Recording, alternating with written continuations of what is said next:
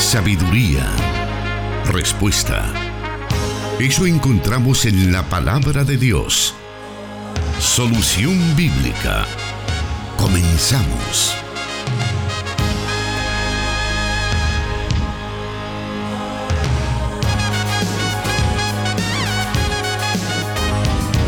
Ya estamos listos para presentarle solución bíblica en este momento cuando Dios nos permite la oportunidad de llegar hasta su receptor para poder escuchar las respuestas que la Biblia da a cada una de las inquietudes, a cada una de las preguntas que surgen en la vida cristiana. Ese es el propósito de este programa, poder dar esas, respuestas que tanto necesitamos para poder crecer espiritualmente y alejarnos lo más que podamos del error.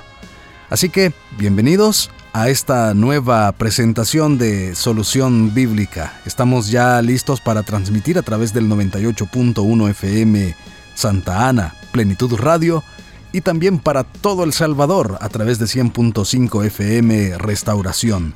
También se encuentra ya con nosotros el responsable de dar las respuestas a esas inquietudes, nuestro hermano el pastor Jonathan Medrano. Bienvenido. Dios le bendiga hermano Miguel Trejo, un saludo para la audiencia del 98.1 FM Plenitud Radio, quienes nos sintonizan acá en el occidente de la República y también un saludo a todos los hermanos y amigos que nos escuchan a través de la señal del 100.5 FM de restauración y aquellos que lo hacen a través del internet. Saludo desde la ciudad heroica de Santa Ana. Estamos muy contentos de poder interactuar con todos nuestros oyentes durante la semana. Ellos están enviando sus preguntas a través de los medios que a lo largo del programa y de la programación también de cada una de las emisoras se están dando a conocer. Estamos, como digo, muy contentos con el privilegio de poder recibir esas preguntas, pero dadas que son muchas, tenemos que llevarlas en una lista por orden de llegada. Así que queremos invitarle para que usted pueda tener paciencia porque a su debido momento su pregunta va a ser respondida por el pastor Jonathan Medrano. Así que, sin más, vamos a dar inicio a esta nueva emisión de Solución Bíblica con la primera pregunta. Y dice de la siguiente manera. En la Biblia se habla de los hermanos de Jesús. Sin embargo, se ha escuchado decir que lo apropiado era traducir primo en vez de hermano. ¿Por qué en griego la misma palabra se usa para ambos casos? ¿Es esto correcto? Bueno, quienes afirman esta, eh, esta declaración son personas o traductores que tienen alguna inclinación al catolicismo romano. Vamos a tratar la manera de, ir descubriendo cuál es la implicación de la palabra, por qué eh, traducir la palabra eh, correctamente como hermano y no como primo, como algunos lo señalan. Quizás para comenzar, en primer lugar, si María no tuviera más hijos que Jesucristo, esto no cambia lo que creemos y enseñamos acerca de Dios, de Jesucristo, el Espíritu Santo, el plan de salvación, la iglesia, la adoración a Dios, la vida cristiana, la esperanza celestial o ninguna de otra doctrina importante dentro del Nuevo Testamento. En cambio, si la Iglesia Católica no puede comprobar que María siempre fue virgen, varias doctrinas y prácticas importantes de su religión se derrumbarían por completo. Si María no tuviera más hijos que Jesucristo, esto no comprueba que ella sea digna de veneración o de culto que se le rinde dentro de la religión católica. Lo que tampoco justifica en ningún momento el insulto o el irrespeto a las personas que practican el catolicismo, especialmente si el cometido es ganarlos para el Evangelio. Ahora, en cuanto al argumento, hermanos, sobre la palabra hermanos, la palabra griega es la palabra adelfos, que es la palabra que se traduce del griego, como ya lo mencioné, por hermanos, y no admite en el contexto en que se utiliza la posibilidad de primos. Es decir, esta palabra no admite en el contexto en el que se utiliza la posibilidad de primos. En el Evangelio de Mateo, en el capítulo 12, versículo 46, por ejemplo, Estos hermanos acompañaron a la madre de Jesús acercándose para hablar con él. Y aquí es curioso que en este texto de Mateo capítulo 12 no se menciona a tías o tíos, sino solamente la madre y los hermanos del Señor. Y por eso es que dice la Biblia, tu madre y tus hermanos. El identificarlos así con la madre de Jesús indica un parentesco más cercano eh, que primos. Ahora, pero lo que más reafirma esta verdad es la forma en que Jesús responde. Porque cuando le dicen tu madre y tus hermanos están allá afuera, él responde, ¿quién es mi madre y quiénes son mis hermanos? Y es más, él mismo extiende su mano hacia sus discípulos y él afirma aquella verdad. He aquí mi madre y mis hermanos. Porque cualquiera que hace la voluntad de mi Padre, que está en los cielos, ese es mi hermano y mi hermana y mi madre. Ahora, hagamos el ejercicio, hermano Miguel, sustituyendo la palabra hermanos por primos. Sí. Y veamos, imagínese algo así como esto. Eh, cuando Cristo habla de sus hermanos o prima, eh, perdón, cuando Cristo habla de sus hermanos, imaginémonos que sustituyera la palabra hermanos por primos. Imagínese que Jesús dijera algo así como, todo aquel que hace la voluntad del Padre de Cristo es su primo y su prima. O sea, no cuadra completamente. Entonces, en ese contexto, la palabra griega, que claramente se refiere al parentesco de hermanos, hace alusión a esa cercanía, a ese vínculo. Ahora, algunas personas, em, no obstante, dicen que realmente no, e, no, no radica en la palabra en sí, sino en que tanto primos como eh, hermanos o personas allegadas a la familia podían haberse dicho que eran simplemente hermanos, o sea, aun cuando fueran primos, aun cuando fueran eh, parte del círculo eh, familiar, aún así se les podría decir que eran hermanos. Eso no es cierto. por eso es que yo decía que la palabra griega que se traduce por hermanos, que es la palabra adelfos, no admite el, el parentesco de primo, sino que dice hermano, literalmente. Quisiera poner otro ejemplo que se encuentra en el Evangelio de Mateo en el capítulo 13, versículo 55, y este es el momento cuando algunos judíos expresaron dudas en cuanto a la fuente de las enseñanzas y señales de Jesucristo, porque supuestamente conocían el origen de este hombre llamado Jesús. Por ejemplo, los judíos se refieren de esta manera, ¿no es este el hijo del carpintero? Y vea, la implicación es que por ser hijo del carpintero, conocido en el pueblo, según los judíos, no era digno de respeto de ellos como para llamarlo o, elevarlo a la categoría de maestro. Es decir, ellos mismos dicen, bueno, conocemos a este hombre que es hijo del carpintero y sabemos cuál es su origen. Entonces, eh, es una persona muy humilde, conocen la, la, condición familiar del maestro. Ahora, pero, pero el argumento de los judíos continúa. ¿No se llama su madre María? Conocemos la madre de él. O sea, eh, los judíos mismos están afirmando, conocemos la madre de Jesús, que es María. Ahora, veamos lo siguiente, ¿por qué creeremos que este hombre llamado Jesús, podrían decir los judíos, o dijeron los judíos, que venía de una familia común, de un estrato muy bajo, inmediatamente los mismos judíos que están argumentando que conocen a Jesús y a su madre, inmediatamente dicen, ¿No se llama su madre María y sus hermanos Jacobo, José, Simón y Judas? ¿No están todas sus hermanas con nosotros?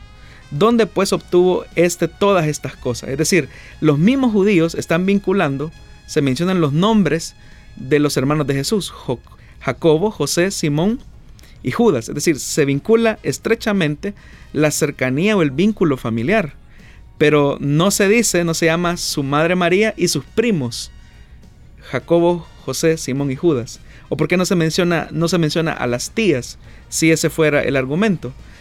Y solamente con el tema de la traducción de la palabra adelfos nos queda demostrado que efectivamente el término solamente vincula o puede traducirse como hermanos y no como primos.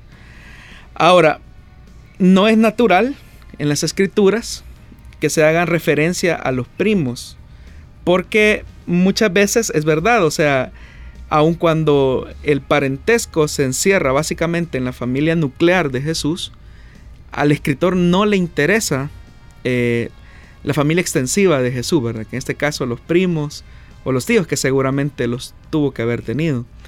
Pero el vínculo o la cercanía más profunda tiene que ver con el núcleo familiar de Jesús, que era un núcleo bastante humilde, pobre y muy conocido para los que estaban relacionados con la persona de Jesús.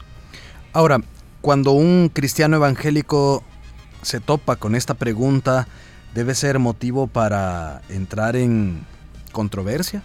No, definitivamente. Yo creo, hermano Miguel, que, que si un cristiano desea llevar al conocimiento del Evangelio a un amigo católico, yo creo que los puntos eh, controversiales, digámoslo así, como este, no debe de ser utilizado como medio de persuasión para alcanzar al amigo católico. Es más, debe de buscar todos los puntos en los que coinciden. Por ejemplo, un católico nunca va a negar que Jesús es el Salvador. Es un punto de partida donde el creyente puede iniciar su conversación de evangelización pero sin entrar en el tema eh, de, la polémica. Porque si el objetivo es evangelizar al católico, debemos de utilizar aquellos puntos en común que nos permitan conversar de manera respetuosa, e insisto, de manera respetuosa, con este tipo de personas que promulgan esta fe. Muy bien, vamos a hacer una pausa en estos momentos. Le invitamos para que continúe con nosotros disfrutando de las respuestas a sus preguntas o inquietudes aquí en Solución Bíblica.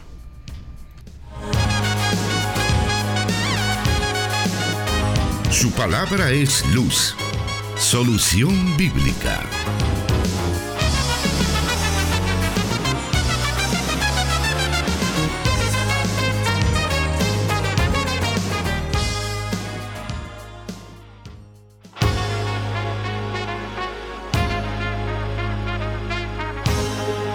Un saludo especial para quienes hacen uso de las plataformas Spotify y también en SoundCloud para poder escuchar posteriormente el programa Solución Bíblica en el momento que usted lo desee, en su vehículo, mientras está en el tránsito, mientras eh, pues está transportando a sus hijos hacia el colegio. Ahí un saludo muy especial y gracias por estar disfrutando de este programa y de estas respuestas que traen luz a nuestra vida porque están basadas en las Sagradas Escrituras. Vamos con la segunda pregunta de este día y dice de la siguiente manera. ¿Puede un pastor renunciar a su ministerio y dedicarse a la política? Bueno, hermano, en el caso de la República del Salvador, la Constitución lo prohíbe. En el artículo 82 dice de la siguiente manera de la Constitución de la República, los ministros de cualquier culto religioso no podrán pertenecer a partidos políticos ni optar a cargos de elección popular. Tampoco podrán realizar propaganda política en ninguna forma. También el Código Electoral en el artículo 167 en el literal H inhabilita a todos aquellos líderes religiosos eh, para que puedan formar parte de un grupo eh, político partidario o eh, correr por una candidatura de elección popular. Ahora, si un pastor renunciara a su ministerio para dedicarse a la política, cosa que se ha visto en otros países y creo, si no estoy mal, que en la eh, reciente pasada elección para consejos municipales, alcaldes y diputados, entiendo que fue muy sonado el caso de un pastor, no recuerdo su nombre y por obvias razones no lo mencionaré, eh, que renunció al ministerio para dedicarse a la política. Es decir, en ese marco jurídico el pastor hizo bien. Lo que habría que ver es cómo deja su llamado, siendo que el ministerio para el que lo recibe es su vida. O sea, el ministerio es toda su vida, es lo que él hace en el día a día, es la vocación y la función por la cual Dios lo, ha llamado. O sea, básicamente es pensar cómo quedaría el llamado de este ministro si renuncia por aceptar a un cargo público. Algunos decimos que esto sería como degradarse. Definitivamente. Si no estoy mal, creo que era Spurgeon el que decía que, que para él sería muy deshonroso abandonar el ministerio en aras de utilizar o ocupar un cargo público. Y quiero especificar acá que estamos hablando de política partidaria, o sea, aquella que busca la promoción de una persona a través de un programa político eh, sobre la plataforma de, un, de alguna ideología eh, como tal. O sea, si un ministro renuncia a su llamado, como usted bien lo dice, está degradando su posición, está degradando su vocación y su llamado, o podríamos llegar al incluso al atrevimiento de afirmar que quizás nunca tuvo un llamado de Dios como tal, porque quien ha sido llamado al ministerio entiende que su vocación es ser ese portavoz de la palabra de Dios y que su incidencia ministerial puede tener mayores repercusiones en la vida social que desde el que se utiliza en un curul o, o en una plataforma o en un cargo de elección popular. Sabemos que la política partidaria es la que podría estar manchada por tanta corrupción y bueno, muchas cosas que nosotros vemos día tras día, pero en sí la política es parte de nuestra vida.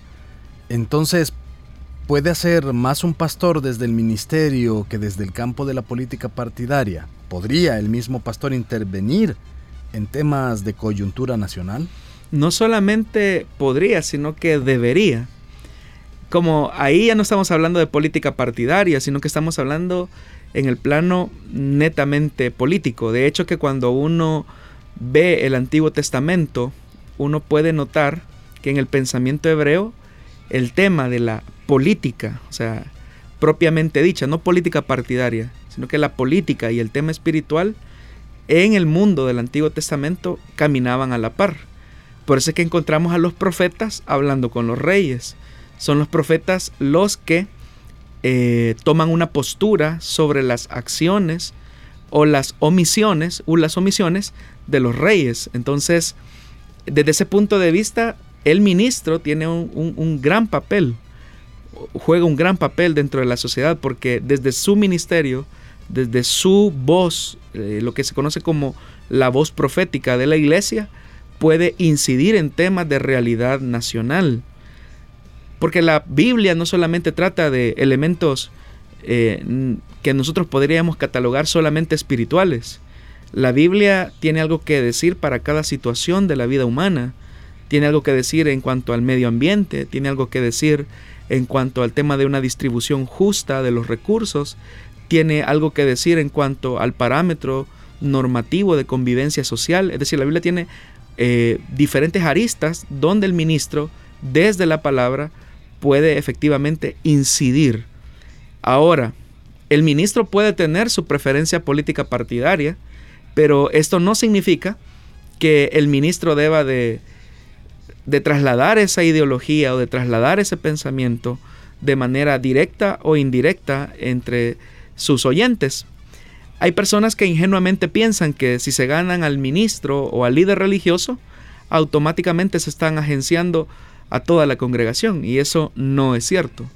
Está comprobado que dentro de una iglesia la, congregación puede respetar, admirar a su líder.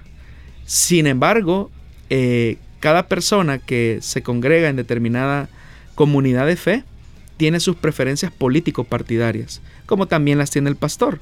Obviamente que las debe de tener en, el plano de lo privado, en, su, en, su experiencia muy, muy personal, es decir, bajo su interpretación de la realidad, el ministro puede tener su preferencia política partidaria, lo que no significa que él deba de verterlas en, la congregación. Así que ese es el, cuidado que hay que hacer. El ministro debe de incidir en temas de realidad, en temas de realidad nacional, pero no desde la política partidaria. La incidencia en temas de realidad nacional eh, se podría interpretar como el rol profético de la iglesia. Sí, definitivamente. La incidencia que la iglesia puede tener de, y, en este caso desde el ministerio debe de ser alentar a la iglesia a tomar una postura bíblica ante determinados temas coyunturales. Por ejemplo, en temas como el aborto, en temas como el matrimonio o las uniones entre personas del mismo sexo. Esos son los temas que digamos con los que la iglesia eh, normalmente se relaciona, pero hay otros temas de realidad nacional en los que la iglesia también tiene que intervenir. Por ejemplo, en casos como medio ambiente, como lo mencioné, la iglesia tiene mucho que decir.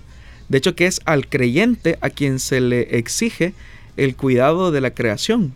Entonces, a partir de dónde o de o a partir de qué, de qué circunstancias el creyente se va a involucrar en estos temas, a partir del compromiso y la ética bíblica. Y es ahí donde los ministros de la palabra pueden orientar a sus congregaciones para tener una participación efectiva en la sociedad. Muy bien, vamos a hacer una nueva pausa y regresamos con más de las preguntas que usted, querido oyente, ha formulado para ser respondidas en este programa. Siga con nosotros. Plenitud Radio, 98.1 FM Santa Ana y 100.5 FM Restauración. Transmitiendo solución bíblica para El Salvador y el mundo.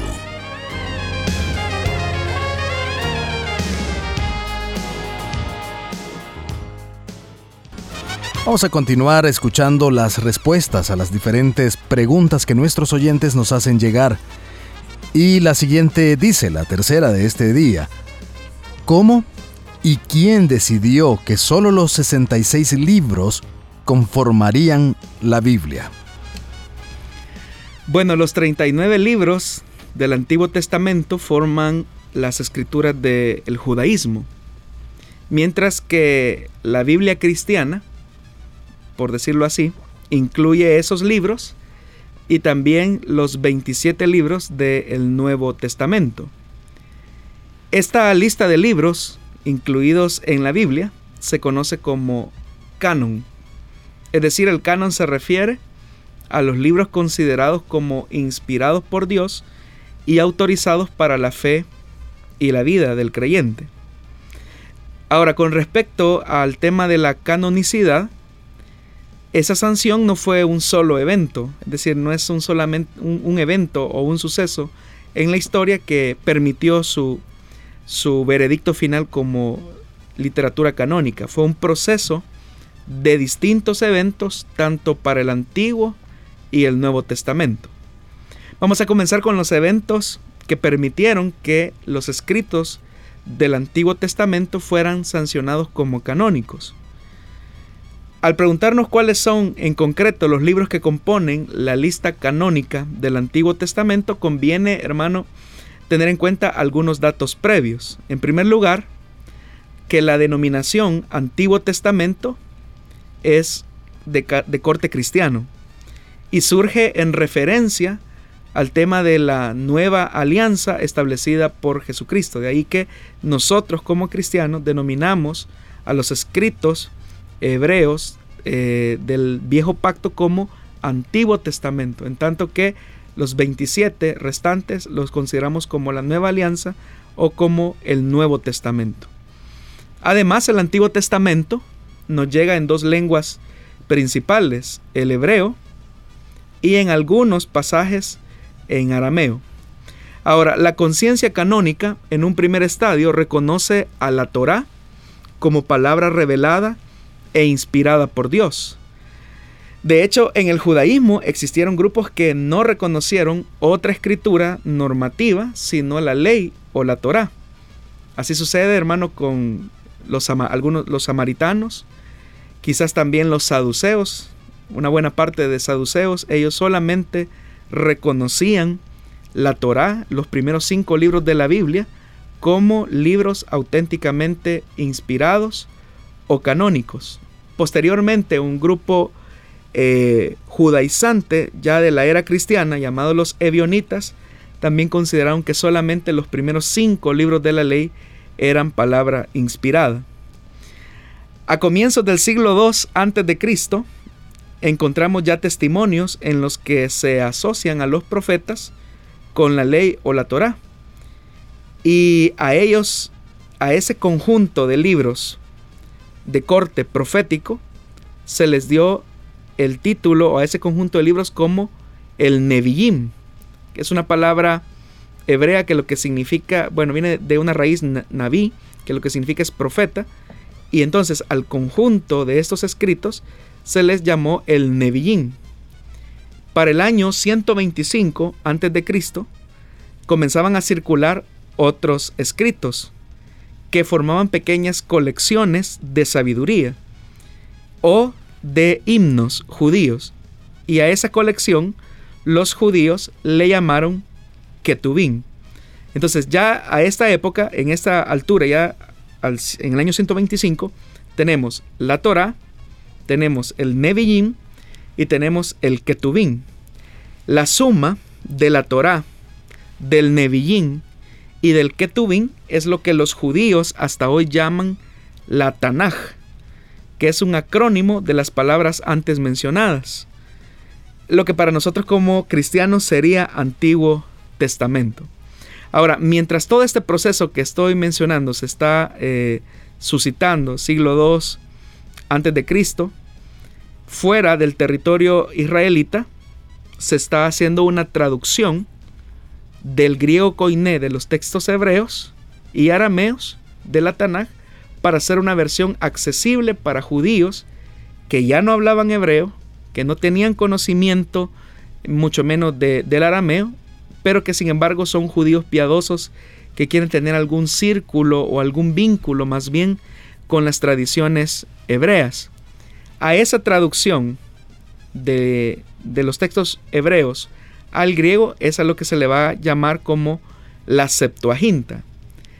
En esa traducción de la Septuaginta, en un primer estadio se traduce la Torá, luego los profetas y luego los otros escritos. Pero en ese proceso de traducción se incluyen siete textos y algunas adiciones al libro de Daniel por su contenido sapiencial que no se encontraban en los textos hebreos. Esta traducción final, conocida como la Septuaginta, es básicamente el resultado de la, del esfuerzo de un grupo de judíos que vivían en la diáspora y que, como lo repito, querían tener algún contacto con las raíces judías o hebreas, es decir, judíos piadosos que ya no saben hebreo, que no saben arameo, pero que quieren tener las escrituras en su idioma, que en este caso era el griego. Ahora, a esta traducción, como ya lo mencioné, que es la Septuaginta, más tarde se le va a llegar a conocer como el canon alejandrino. Y se le conoce como, o se le va a conocer como canon alejandrino porque precisamente fue en Alejandría donde se hizo este esfuerzo. Ahora, regresando a la tierra de Palestina o de Israel, en el año 70, después de la destrucción del templo en Jerusalén, algunos judíos al presenciar la destrucción de los elementos que cohesionaban su fe como el templo, el sistema sacerdotal, replantearon su realidad y en un rechazo a cualquier forma de intromisión extranjera en su fe, rechazan los textos que no estaban incluidos en la Tanaj o Antiguo Testamento como nosotros lo conocemos. Esos textos que rechazan son los siete libros que sí aparecen en el canon alejandrino y por consiguiente en la Septuaginta.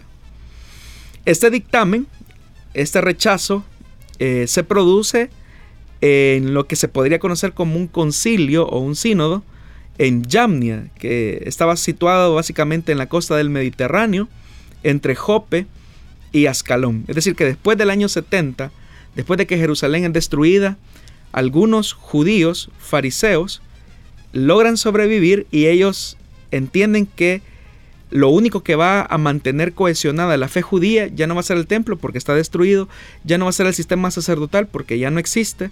Entonces, ¿qué es lo que va a unir a los, a los judíos en una sola fe? Van a ser las escrituras.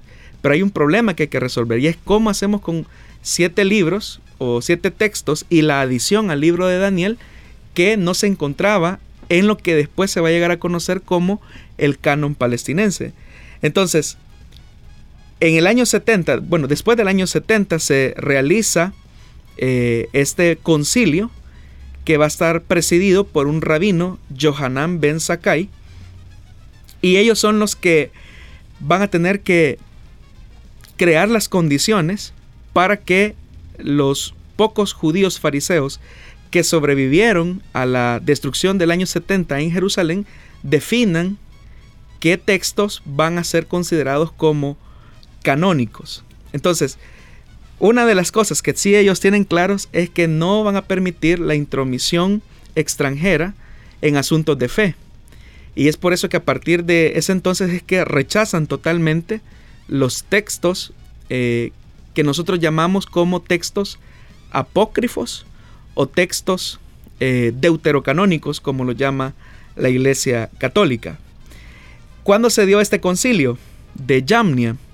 Bueno, esto varía dependiendo los eruditos. Algunos creen que eso fue entre el año 90, el año 100 y unos que van todavía más allá dicen que el concilio se pudo haber realizado en el año 118.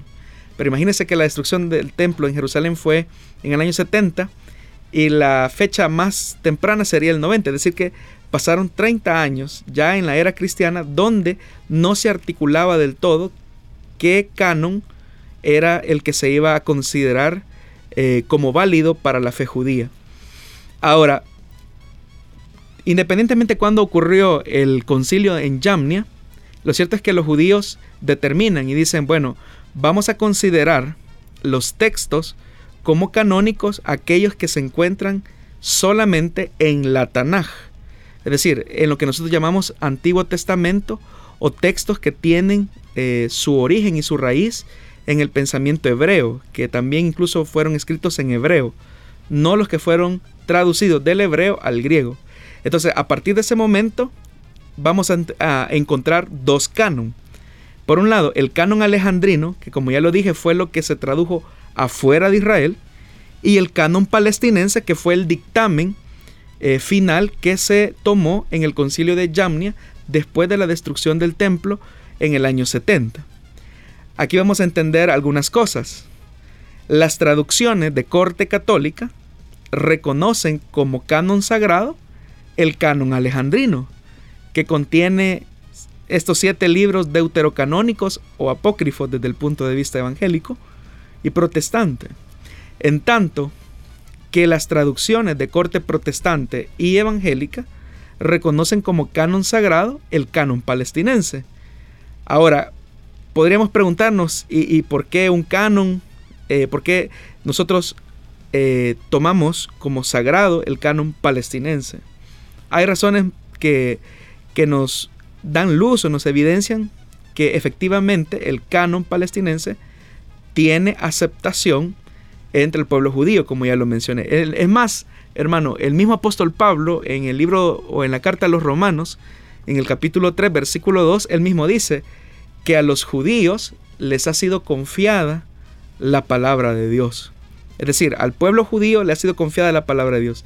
Y siendo que en el concilio de Yamnia los judíos determinan que solamente los escritos de la Tanaj son considerados como escritos válidos, es por eso que las corrientes protestantes y posteriormente evangélicas reconocerán a este canon como el canon eh, auténtico o inspirado. Ahora estos libros deuterocanónicos o apócrifos como los conocemos también y que por esa razón también hay algunas personas que eh, desvirtúan estos, estos libros y hasta cierto punto los demonizan un poco, eh, ¿tienen algún valor o simplemente no sirven? Bueno, vamos a decir que son libros históricos en el sentido que expresan el sentimiento religioso de un pueblo en un tiempo de la historia que nosotros conocemos como intertestamentario. Sin embargo, algunas partes de estos libros deuterocanónicos para la Iglesia Católica y apócrifos para la Iglesia Evangélica contradicen principios fundamentales, hermano, de la Escritura. Por ejemplo, en algunos de estos libros se habla de la oración o de el rezo a los muertos. Entonces, y eso es algo que se contiene en, los libros deuterocanónicos o apócrifos, es decir, pero eso es algo que contradice los principios bíblicos que ampliamente están contenidos en lo que nosotros conocemos como Antiguo Testamento o que los judíos llaman como la Tanaj. Por si eso fuera poco, estos textos deuterocanónicos o apócrifos presentan serias inconsistencias históricas, muchas inconsistencias históricas.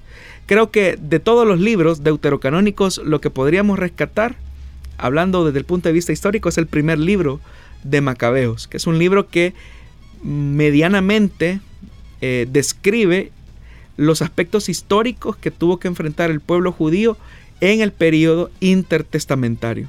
Entiendo, perdón, pastor, que en el libro de Macabeos es donde se narra lo que Daniel estaba profetizando acerca de, bueno, el personaje que se llamó Antíoco Epífanes.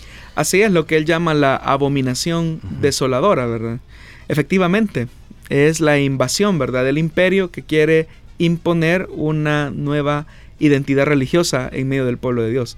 Entonces, por eso, por ejemplo, el primer libro de Macabeos es un libro históricamente eh, que nos describe la realidad del pueblo judío en ese periodo de dominación eh, helenística. Entonces, en ese sentido sí tienen un valor, pero, pero no tienen un valor eh, canónico, ni tampoco tienen un valor de inspiración, como los otros libros sí lo tienen. Ahora, eso solamente por el lado del Antiguo Testamento, nos haría falta el Nuevo Testamento. Muy bien.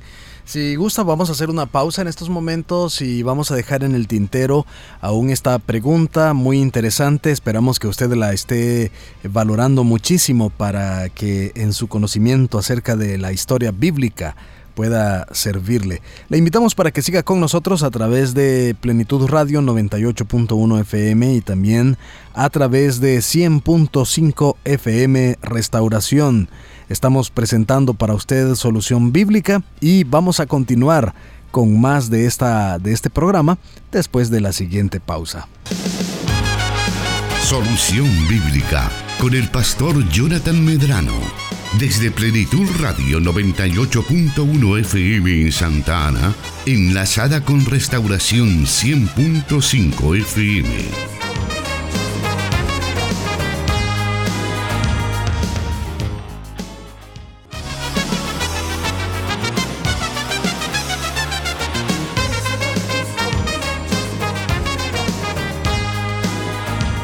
Estamos aún con la tercera pregunta de este programa. Sabemos que hay muchos hermanos que están pendientes y haciendo sus preguntas a través de el WhatsApp de Plenitud Radio y también a través de el WhatsApp de 100.5 FM Restauración. Sabemos que a veces puede tardar un poco en llegar la respuesta que usted necesita, pero la invitamos para que pueda seguir este programa porque por orden de llegada se están dando esas respuestas y se están haciendo de la manera más amplia para que usted pueda tener esa respuesta de la, de la mejor manera. Y estábamos en esta pregunta muy interesante de cómo y quién decidió que solo los 66 libros conformarían la Biblia. Y el pastor Jonathan nos hablaba antes de irnos a la pausa acerca de de la parte del Nuevo Testamento. Entonces, pastor, ¿cómo fue que se sancionaron canónicamente estos, estos libros del Nuevo Testamento? Bueno, como en el caso veterotestamentario, también el canon del Nuevo Testamento se ha ido formando a lo largo de varios siglos y su historia también es bastante compleja. Antes de iniciar el recorrido histórico de su formación, es importante tener en cuenta un par de datos previos. Lo primero es que conviene no olvidar nunca que la iglesia apostólica o la iglesia que nosotros llamamos primitiva parece no haber sentido necesidad de más escritura normativa que la del Antiguo Testamento, heredada del pueblo judío, y si bien interpretada a la luz de la norma decisiva para los cristianos, que es Cristo, es decir, ellos no tienen más necesidad de escritura que el Antiguo Testamento en la primera etapa de la iglesia primitiva. Un segundo, en segundo lugar, también para hablar de un canon neotestamentario o del Nuevo Testamento, no basta solamente con coleccionar citas ocasionales de autores que ofrezcan determinadas frases iguales o parecidas a las que luego vamos a encontrar en los textos escritos del Nuevo Testamento. Entonces, ¿cómo podemos eh, eh, conocer, digamos, cómo es que se dio este proceso eh, de sanción canónica en los escritos del Nuevo Testamento? Bueno, lo primero que hay que hablar es del periodo apostólico propiamente dicho. Es claro que durante el periodo conocido como el periodo de los apóstoles e inmediatamente el posterior, no se puede hablar con propiedad de libros canónicos en ningún momento, puesto que en ese preciso momento es cuando se están componiendo los mismos. Los libros que en este periodo hacen autoridad eh, son básicamente los libros del Antiguo Testamento, como lo hemos señalado. Es decir, para la iglesia, los textos normativos de la vida son los textos del Antiguo Testamento, la Tanaj, como hemos mencionado, o el Antiguo Testamento como lo conocemos nosotros los, los creyentes. Sin embargo, adicionalmente a ese texto que ya está fijado, los cristianos le dan mucho valor a las palabras y a las obras del Señor Jesús, que son transmitidas a través de lo que se conoce como la tradición oral. Es decir, todas aquellas aquellos eventos, sucesos o palabras que Jesús hizo, la iglesia las comienza a recordar y hace que esas historias y esos hechos comiencen a circular entre todas las comunidades de creyentes a través de la tradición oral. Entonces, en una primera etapa, podemos decir que los creyentes validan su identidad con Jesús a partir del Antiguo Testamento sumado a la tradición oral. Eso durante el periodo que nosotros conocemos como periodo de los apóstoles. Ahora, es una tradición oral que no está escrita aún, pero que anda suelta entre las comunidades, pero que sigue siendo como la norma de fe de las iglesias. Ahora, ¿cuándo comienza a nacer la conciencia canónica en la iglesia primitiva o del Nuevo Testamento? ¿Cómo es que esta conciencia se va cristalizando? Cuando hay demasiados dichos sueltos, muchas historias sueltas, y es importante eh, agruparlas o tratar la manera de ordenarlas eh, para que los que no fueron testigos presenciales o testigos directos de los acontecimientos tengan un claro recuerdo de quién fue Jesús. Ahora, hay que decir que el primer escrito del Nuevo Testamento, que como tal que tenemos, es la primera carta a los tesalonicenses. Y el primer evangelio en ser escrito es el evangelio de Marcos. Ahora, hay un elemento que también es interesante y es que la tradición posapostólica, que se extiende allá por el año 150, eh, comenzó a reconocer al menos cuatro textos o cuatro evangelios que básicamente eran evangelios de las comunidades. Es decir, cuando una iglesia a partir de la tradición oral reconstruye la vida de Jesús y la toma como suya, ese texto se vuelve como un texto normativo. Hasta ese momento los que ponen por escrito la tradición oral no se están dando cuenta que posteriormente esos textos van a ser textos inspirados. Por eso, en el caso de el Evangelio de Mateo, hablamos de la comunidad judeocristiana o la comunidad mateana. Es decir, es una comunidad que reagrupa la tradición oral para eh, reconstruir en cierta forma las palabras, los dichos y los sucesos de Jesús. Y lo hacen a partir del Evangelio de Marcos, que fue el primer evangelio en ser escrito. Entonces, los cuatro evangelios que nosotros tenemos en el Nuevo Testamento son evangelios comunitarios. Y cuando digo que son evangelios comunitarios es que para la iglesia son como los textos normativos, así como lo son el Antiguo Testamento. Ahora, sabemos que durante el siglo II y después del siglo II se compusieron otros evangelios, por ejemplo el Evangelio de Tomás, el Evangelio de Pedro, el Evangelio de los Hebreos, pero estos no terminaron o no acabaron por ser acogidos en el canon de los libros bíblicos. Las comunidades eh, cristianas eh, de, este, de esta época comenzaron más a asimilar o a aceptar los primeros cuatro evangelios que tenemos hoy en día. En tanto que los otros evangelios, por alguna razón histórica, fueron comenzando a ser marginados y rechazados. Algunas comunidades sí los reconocían como, como textos sagrados, pero la inmensa mayoría, lo que se conoce como la ortodoxia, comenzó a reconocer solamente los cuatro evangelios como evangelios auténticos o normativos para la generalidad de la iglesia de aquel entonces. Eso es lo que básicamente pasa con los evangelios. Algo similar ocurre con las cartas paulinas, de las que no sabemos con toda la certeza cómo es que se formaron, porque es curioso, dentro de las cartas paulinas que tenemos en el Nuevo Testamento, tenemos cartas auténticamente paulinas y cartas que fueron redactadas a partir de lo que algunos han llamado la escuela de los discípulos de Pablo. Es decir, textos que no los escribió Pablo, pero que contienen el pensamiento de Pablo. Entonces es curioso, por un lado, se reconocen algunos textos de Pablo y de los discípulos de Pablo. Y también estos textos van comenzando a tener autoridad en medio de la iglesia. Pero hasta este momento solo vamos teniendo textos sueltos del Nuevo Testamento, evangelios sueltos, se están comenzando a reconocer algunas cartas de Pablo y también se están comenzando a reconocer cartas que se le atribuyen a Pablo, pero que no son de Pablo auténticamente. A esa altura estamos ya llegando al siglo II, siglo III de la era cristiana y no se ha definido un canon del Nuevo Testamento. Quien, curiosamente hermano, quien va a poner o va a encender las alarmas va a ser un hombre llamado Marción, que ahí por el año 144 él decide crear su propio canon del Nuevo Testamento. Él dice que es, el planteamiento teológico o herético de Marción es el siguiente. Él dice que él distingue al Dios de los judíos del Antiguo Testamento y al Dios y Padre de Jesucristo. Entonces, él dice, bueno, lo que auténticamente nosotros vamos a reconocer como escritura inspirada son las cartas del apóstol Pablo y el Evangelio de Lucas.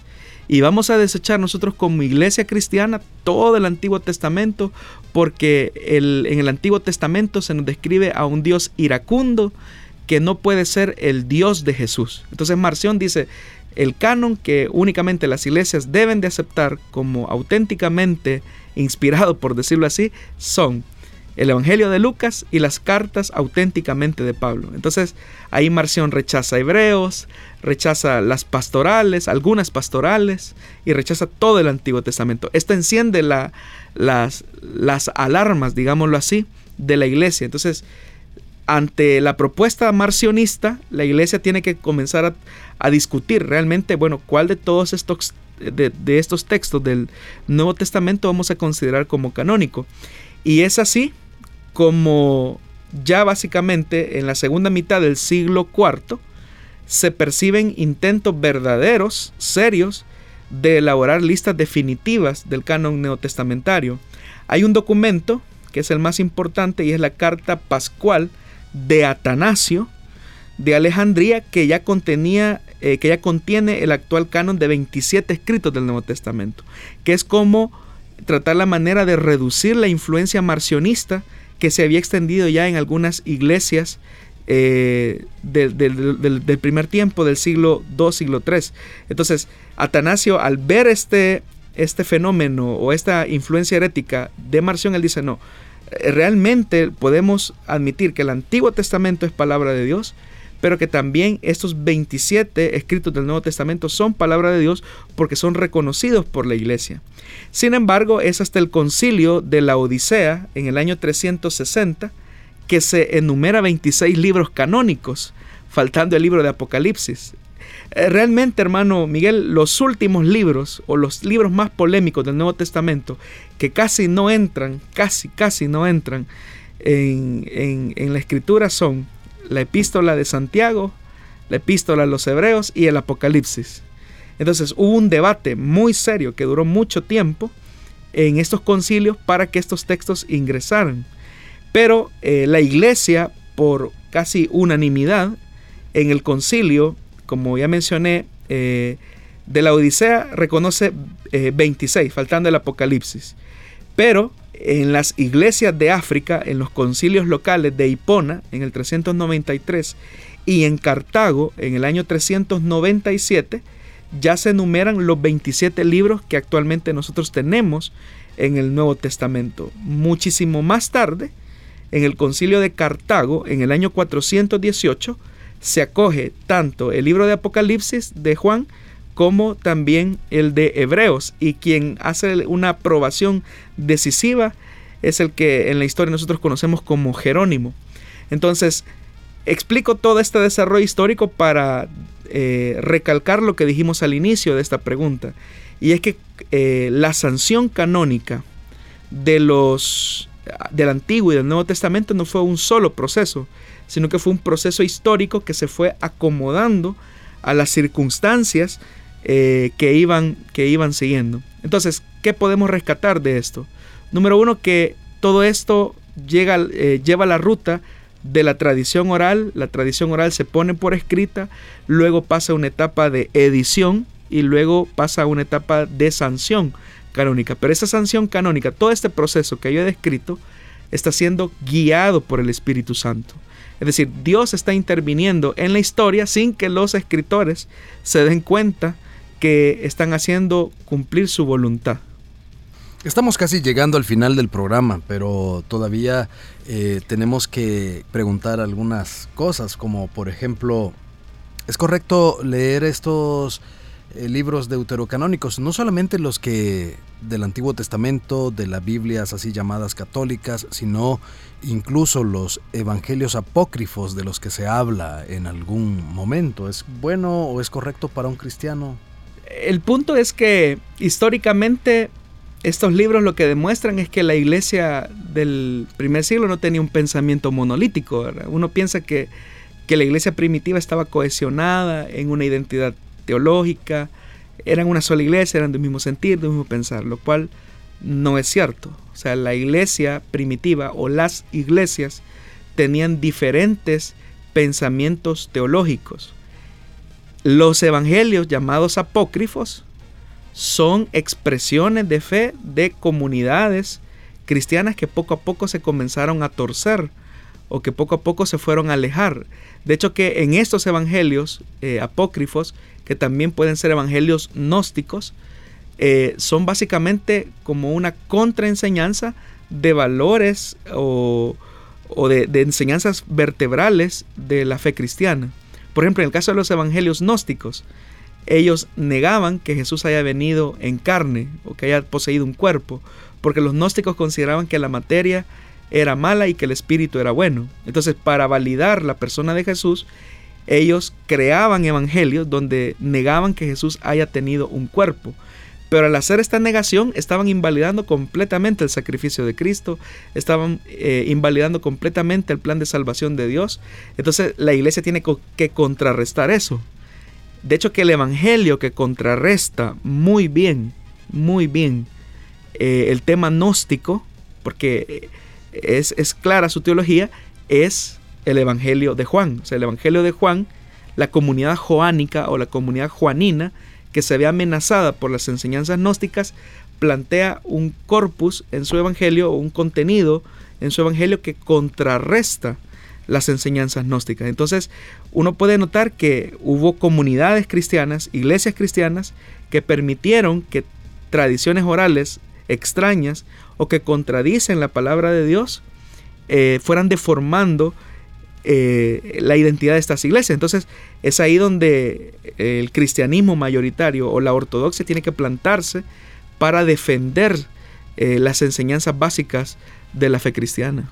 Es posible que algún libro, dado que el canon se cerró hace mucho tiempo, es posible que algún libro verdaderamente inspirado haya quedado fuera? No, no. No, Dios ya, ya cerró el canon. Dios ya cerró eh, la palabra, lo que tenemos ahora en lo que nosotros llamamos Biblia, es lo que Dios quería dar a conocer al, hombre definitivamente. Los otros textos, como le repito, hay textos que son textos muy buenos, ¿verdad? Que no contradicen eh, la, la, palabra de Dios, pero que Dios no quiso que entraran. Por ejemplo, hay cartas auténticas del apóstol Pablo que no entraron. En la primera epístola a los Corintios, el apóstol Pablo habla de una carta eh, o de un cruce de mensajería más bien que habían tenido entre la iglesia y el apóstol, ¿verdad? Entonces, ¿dónde está esa carta? Se perdió. No, Dios no quiso que, que esa carta fuera parte del canon. Hay documentos muy valiosos de la iglesia primitiva como la Didache o lo que se conoce como la enseñanza de los apóstoles, es un contenido que expresa o regula o norma las prácticas de la vida eh, comunitaria o de la vida de la iglesia, pero que, no contradicen principios bíblicos, pero que no entraron en el texto sagrado. Entonces, ¿por qué? Porque Dios no quiso que esos textos eh, entraran al canon. Entonces, lo que hoy tenemos como Sagrada Escritura es lo que Dios quería revelar a su iglesia y a su pueblo. Y para aprovechar el último minuto, porque definitivamente no nos queda suficiente tiempo para una pregunta más, ¿es cierto que costó que el libro de Cantares entrara al canon bíblico? No solamente Cantares, costó que entrara también el libro de Esther. En el concilio, yo no lo mencioné, eh, eh, pero en el concilio de Yamnia, los judíos estaban debatiendo mucho acerca del libro del Cantar de los Cantares, porque es un libro muy, eh, digámoslo así, que expresa mucho la relación humana entre un hombre y una mujer. Es un libro eh, muy íntimo, con características eróticas claramente eh, contenidas en su libro. Entonces los judíos pensaban, ¿cómo va a entrar un libro con un contenido altamente erótico en las escrituras? Entonces lo que los judíos interpretaron es que el libro del Cantar de los Cantares eh, hablaba acerca de la relación de Dios con Israel. Posteriormente, la iglesia eh, interpretó que no hablaba de Dios e Israel, sino que de Dios y su iglesia. Pero realmente el texto del Cantar de los Cantares expresa claramente la relación entre un hombre y una mujer eh, que se aman. Hasta para eso la Biblia nos da cátedra. Y el otro libro que también costó que entrara es el libro de Esther, porque es el único libro donde no se menciona el nombre de Dios. Eh, los judíos estuvieron eh, discutiendo, es decir, en el concilio de Yamnia discutieron bastante si entraba el libro de Esther, si entraba el libro del Cantar de los Cantares. También tuvieron mucho problema con el libro eh, de Lamentaciones de Jeremías, tuvieron problemas con el libro de Eclesiastés. Y la razón por la que Proverbios y Eclesiastés entraron en el canon es porque se apadrinó su autoría al sabio rey Salomón. Muy bien, pastor, muchísimas gracias por habernos acompañado en esta emisión de Solución Bíblica. Bueno, gracias hermano Miguel, eh, gracias a la audiencia que siempre se mantienen en nuestra sintonía. Recuerde que usted puede hacer llegar sus preguntas a través de los medios que la Corporación Cristiana de Radio pone a su disposición y como bien ya lo mencionaba nuestro hermano, todas las preguntas van siendo atendidas por orden de llegada. Y de manera muy amplia, porque es nuestro deseo que usted pueda tener la, mejor respuesta a su pregunta y no una respuesta superficial, sino algo que verdaderamente usted pueda considerarlo en su vida y esto pues por supuesto que le llevará a tomar mejores decisiones, a amar en este caso las Sagradas Escrituras con la última pregunta que estuvimos eh, discutiendo, que nos tomó buena parte del programa. Invitamos a nuestros oyentes para que sigan pendientes. Eh, estaremos trabajando para que esas preguntas puedan ser respondidas lo más pronto posible. Le agradecemos por haber enviado preguntas también durante este programa. Recibimos eh, algunos mensajes de Guatemala, otros hermanos que nos escuchan en Honduras, en algunos lugares de Estados Unidos también tenemos reporte de hermanos que están enviándonos no solo sus saludos, sino también sus preguntas. Le invitamos entonces a estar pendiente la próxima oportunidad cuando presentemos Solución Bíblica.